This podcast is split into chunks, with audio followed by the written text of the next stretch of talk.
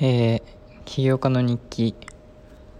15と16日目。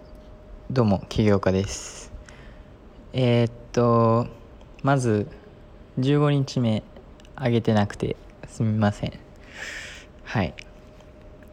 まあでも今日のやつはえー、っと15日目。だから昨日のやつと今日のやつの、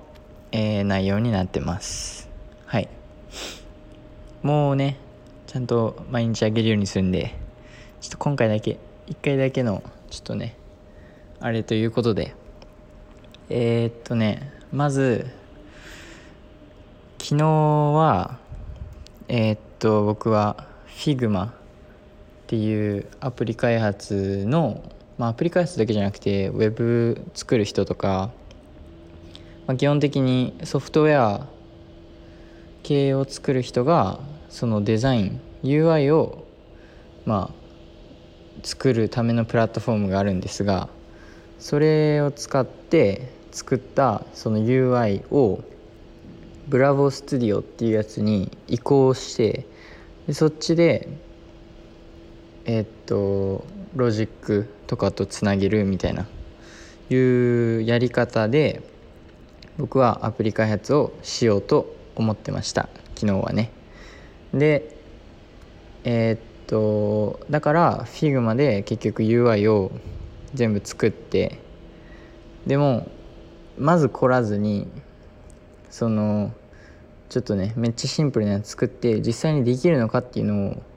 をやってみたかったんでめっちゃシンプルなやつ作ってでえー、っとバックエンドの方は Firebase か Airtable っていう、まあ、2つのサービスがあるんですが Firebase は Google で Airtable は AWS かな？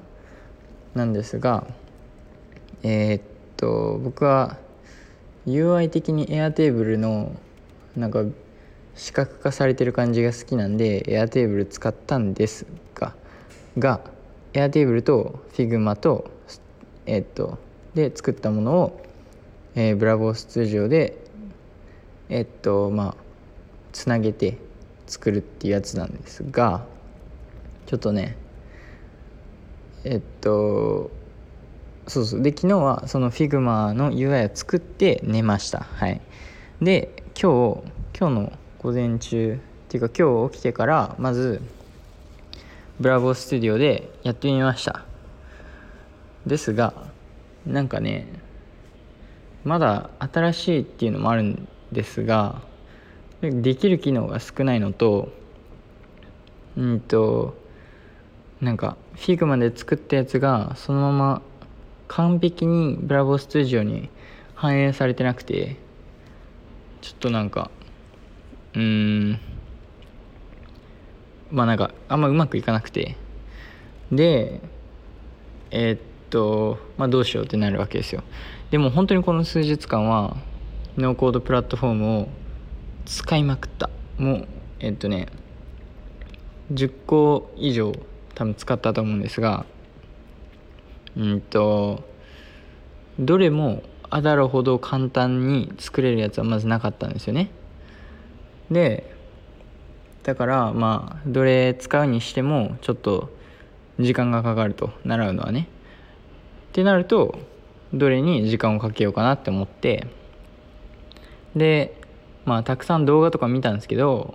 なんかこのある YouTuber の人がノーコードのまあどれが一番いいかみたいな。この人なりのあれなんですがこの人は本当に何年間もノーコードたくさんプラットフォーム使ってきてそれの動画も上げてきてそういう人だったんでこの人の意見ならまあ信じれるかなと思って。でまあ自分なりにもあったんですけどね。その見る前にどのノーコードプラットフォームを使いたいかみたいなのがあってただ最終チェックということでこの人の意見と照らし合わせたんですが結論から言うと、まあ、1位がそのフラッターフローなんですよね。でこの FlutterFlow っていうノーコードプラットフォームはフラッターっていうその Google が、まあ、その Dart っていう言語と一緒になってる、まあ、そのプログラミングのあのやつなんですがフラッターフロフラッターからまあフラッターと、まあ、つながってるんですよねフラッターフローが。でそのフラッターっていうのはフラッターのいいとこが Android と iOS 両方を同時に作れると。一つのコードで。それすごくないですか？普通だったら Java と Swift を使ってまあ、2回作らないといけないんですがフラッターを使うと一発でできるっていう、まあ、メリットがあるんですよね。でフラッターフローがとにかくこのフラッターっていうもうクロスプラットフォームのアプリを作るあのあの世界ではめちゃめちゃトップの、えやり方っていうかトップのプラットフォームなんでそこがそこと提携してるフラッターフローなんでフラッターフローが一番ノーコード界の中でもできることが多かったり自由度があったりでまたフラッターフローで作ったものノーコードで作ったものが勝手にコード化されてるんで実際にプログラムをコードを編集したいってなった時はそのコードをコピーして Android Studio か、えー、Visual Studio Code と Visual Studio? Visual Studio なんだっけな？Visual Studio ビジュアルスタジオか。ん？まあなんかに移してそこで編集してみたいな。そういうことができるんですよ。だからで僕実際フラッターフローでもう何回かやってみてで、まあ、最後まで作ってはないんですがなんかちょっと難しかったね。ででもちょっとこれからフラッターフローを習っていこうかなと思います。はい。でだからもう他のあのフラットフローで挫折してていうかあんまエラーでうまく前に進めない。で他のノーコードを使ったとこで変わんないんですよ。どっちみちそっちも難しいしならなきゃいけないんで。なのでのフラットフローに絞っていこうと思います。でまあ理想っていうか目標まあ理想か。理想はフラッターフローできるようになります。それでえー、っと誰かフラッターをプログラムできる人を共同創業者にするかまあそうか。して、えー、っとフラッターフローで作ったコードをコピーしてそっちで編集してもらってもうそこからは技術的な部分はそその人に任せるみたいな。そういう感じにできたりまたフラッターを自分で習ってそのコードを自分で編集できるようになるっていうやり方もありますし、まあ、とにかくフラッターフローを学ぶ価値はあると思うんでこれからはそうしようと思います。はい。でえー、っとアプリのえー、っとリリースの話なんですがもう多分明日かな？にはできるはずです。でえっと今 Adalo で App Store だけなんで申請したのは Android のユーザーの人たちはまだできません。ごめんなさい。でもフラッターフローで作ってリリースしたら両方できるようになるんでもうちょっとだけね待ってください。はい。でえー、っともう明日は大学の授業はないんでえー、っと大学の勉強してからもうフラッターフロー勉強してまあ一刻でも早くアダロからフラッターフローに移動できるようにしたいですね。でそしたら今アダロのエラーも直せますしこのエラー本当にね嫌なんですけどなんかなかなか直らなくて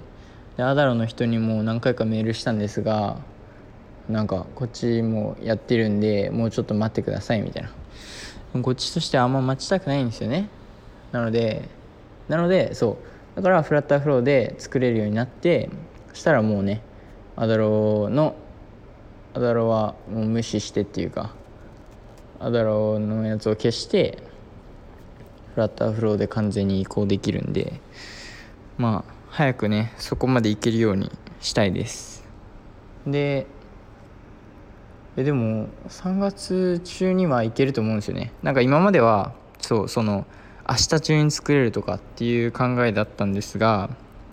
フラッターフローになるとやっぱアダロよりちょっと難しいんでちょっと時間かかると思っててで現実的かつ、まあ、ちょっと自分を追い込んでる目標が多分3月中。なので3月中にはフラッターフローで完全にアプリが起動するようにして